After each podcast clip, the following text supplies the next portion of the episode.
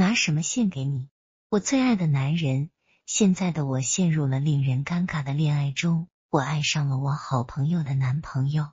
不过，在说这件事之前，我想说说我的初恋，因为是我初恋的遗憾，导致我爱上了那个和我初恋情人外形相似的男人的。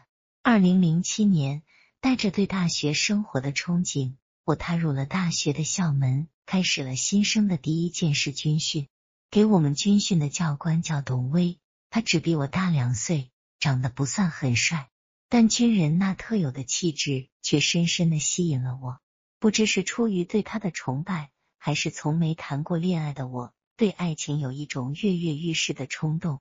每次列队的时候，我都会忍不住看他看得出神，甚至忘了听他的口令，以至于总是被他最后单独留下来罚站。但我心里却是甜美的。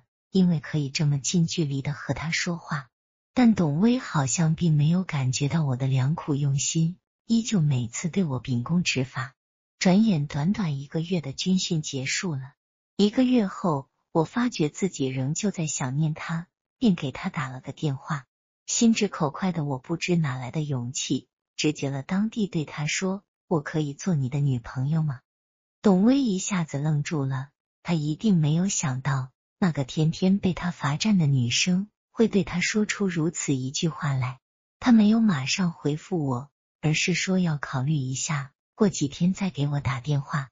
接下来的几天，我是在忐忑不安中度过的，直到等到了他的电话。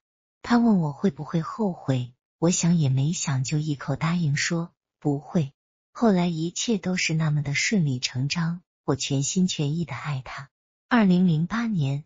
当百年难遇的洪水威胁着人民的安全时，他作为第一批志愿者奋战在长江大堤上。他告诉我，作为一个军人，我会誓死保护大堤的安全，而我则每天密切关注着抗洪的一切新闻。洪水落着，我的心也跟着落；洪水涨，我的心也跟着涨。当时同学们都笑称我是半个水利系的学生，还好。几个月的抗洪结束了，他平安地回到我的身边，只是变黑变瘦了。由于他身在军队的缘故，我们的恋爱只有用电话来维系。在短暂的通话时间里，他更多时候还是像教官一样教育我，要我好好学习，毕业后找一个好工作。不过语调严肃的他，最后总是被调皮的我逗得呵呵傻笑。他说他在我面前总是严厉不起来。我说为什么要那么严肃？我们是在谈恋爱呢。他说爱情是虚无缥缈的东西，今天是晴，明天就会是雨。后来我知道他在入伍前曾经谈过一场长达四年的恋爱，结局自然是悲惨的。他入伍后不久，那个女孩就向他提出了分手。也许是这场情感经历使他对爱情充满怀疑。但是我当时是一个对爱情充满着浪漫幻想的小女生，我觉得只要真心相爱就会永远。我时常问他是不是爱我，他说爱，我说我也爱，特别爱他。于是我又说，如果真是这样的话，我们这辈子肯定就永远不会分开了。听着我幼稚的言语，他通常会陷入沉默。不过董薇的沧桑心境并不影响我对他付出全部的爱。实际上，他也那么痴迷于和我在一起。只要他一有休息时间，我就会旷课去和他约会。起初，他严厉批评我的旷课行为，可后来也不说我了，因为他后来总是急切的盼望能见到我。我一次取笑他，他则会用手指轻轻的敲几下我的脑门，脸上挂着温柔的笑意。和这样一个成熟稳重的男人在一起，我觉得十分有安全感。我常常庆幸自己找到了此生最爱的男人，不过他也有他的缺点，比如说不够坏。我们交往了半年之后，他才第一次吻了我，仅此而已。我不知道他为什么要那么假正经。我说我愿意为他付出一切，他则说等到新婚之夜再去享受那神秘的性爱。我嘴上说同意他的观念，其实打心眼里我并不认为。非要等到结婚那天才做爱，我认为那有点形式主义。不过这都是小问题，因为当时的我对性并没有什么了解，更没有什么冲动。我们争分夺秒的相爱着，虽然见面和通电话的时间是那么短暂，但我们的感情却升华的很快。我发现我这辈子如果离开他的话，一定会寸步难行。但是令人伤心的事情还是出现了。有一天，他给我宿舍打来电话，语气低沉的告诉我，他就要转业回老家了。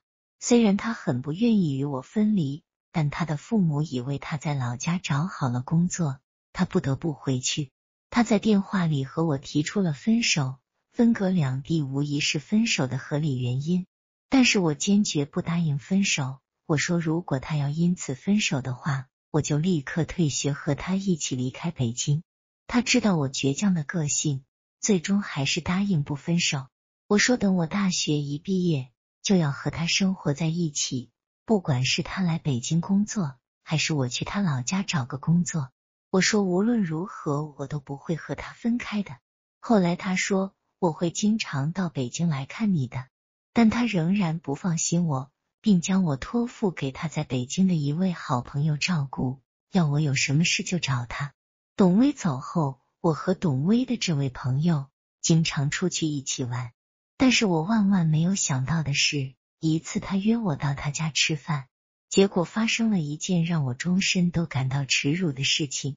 董威的朋友是个外形风流的男人，也曾经是个军人。但比董威早三年退伍，靠着他家里的背景，他很快就有了自己的公司，在事业上可谓是出类拔萃。董威还在北京的时候，我见过他一次，并没有留下太深的印象。但是董威走后，我和他走得很近，因为董威经常会托他给我捎来一些礼物。那天去他家吃饭，也是他打电话说董威托人给我捎来了一个包裹。董威的包裹里除了有我爱吃的零食，还有一封长信。他在信中说到了他在老家对我的思念之情，但在信的最后，他再一次和我提出分手。他说不想再耗费我的青春，劝我找个北京的男孩好好谈恋爱。看着董威的信，我心情十分失落。董威的朋友留我在他家吃午饭，我没有拒绝，为的是从他那了解到。更多有关董威的事情。后来他问我能不能陪他喝点酒，对他我没有戒备之心，再加上我当时心情十分不好，于是我错误的和他喝了不少酒。再后来我听到他劝我和董威分手，他认为这种两地分离的日子对两个人都是一种折磨。再后来他就对我动手动脚起来，我当时反抗了，但是没有用。我根本不是他的对手，挣扎了没几下，我就被他抱到了床上。他粗暴的脱光了我的衣服。那天从那个男人家里走回学校后，我知道我一切都完了。董威是一个正统的男人，他不会接受我不再纯洁的事实。我也觉得自己已经没有任何脸面去得到他的爱了。后来我狠心的拒绝了董威的一切消息。不论他给我写信，或是来北京找我，我都一概不理。我躲他，是因为我不能面对自己，我不忍告诉他他最好占有的行为。我也不知道将来怎样跟他解释我的失身。我想他一定能在老家找到一个爱他的纯洁的姑娘。我们终于分了手。随后的两年里，几乎每晚我都会做噩梦，重现我被董威占有、强暴的情形。醒来后，我会不停的打冷战，心中充满恐怖。我后悔没有将自己宝贵的第一次给自己所爱的人。如果上天能让时光倒流，我希望在那个罪恶的夜晚发生之前，董威能带我实现女孩向女人的转变，那样我就不会有这种恐怖的感觉。我知道自己总有一天会结婚，如果我带着这种恐怖不忍婚姻。我的将来肯定不会幸福。之后，我再没有和男生交往过，直到遇见刘哲。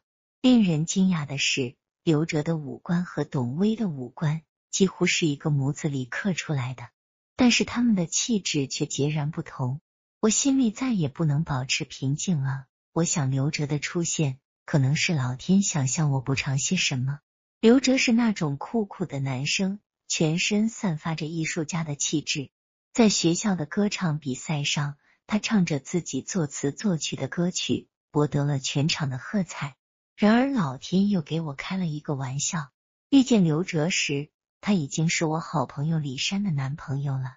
李珊常在我面前谈起刘哲的好，有时他们约会时还会拉上我当电灯泡。慢慢的，我发现自己冰封的心开始有些融化了。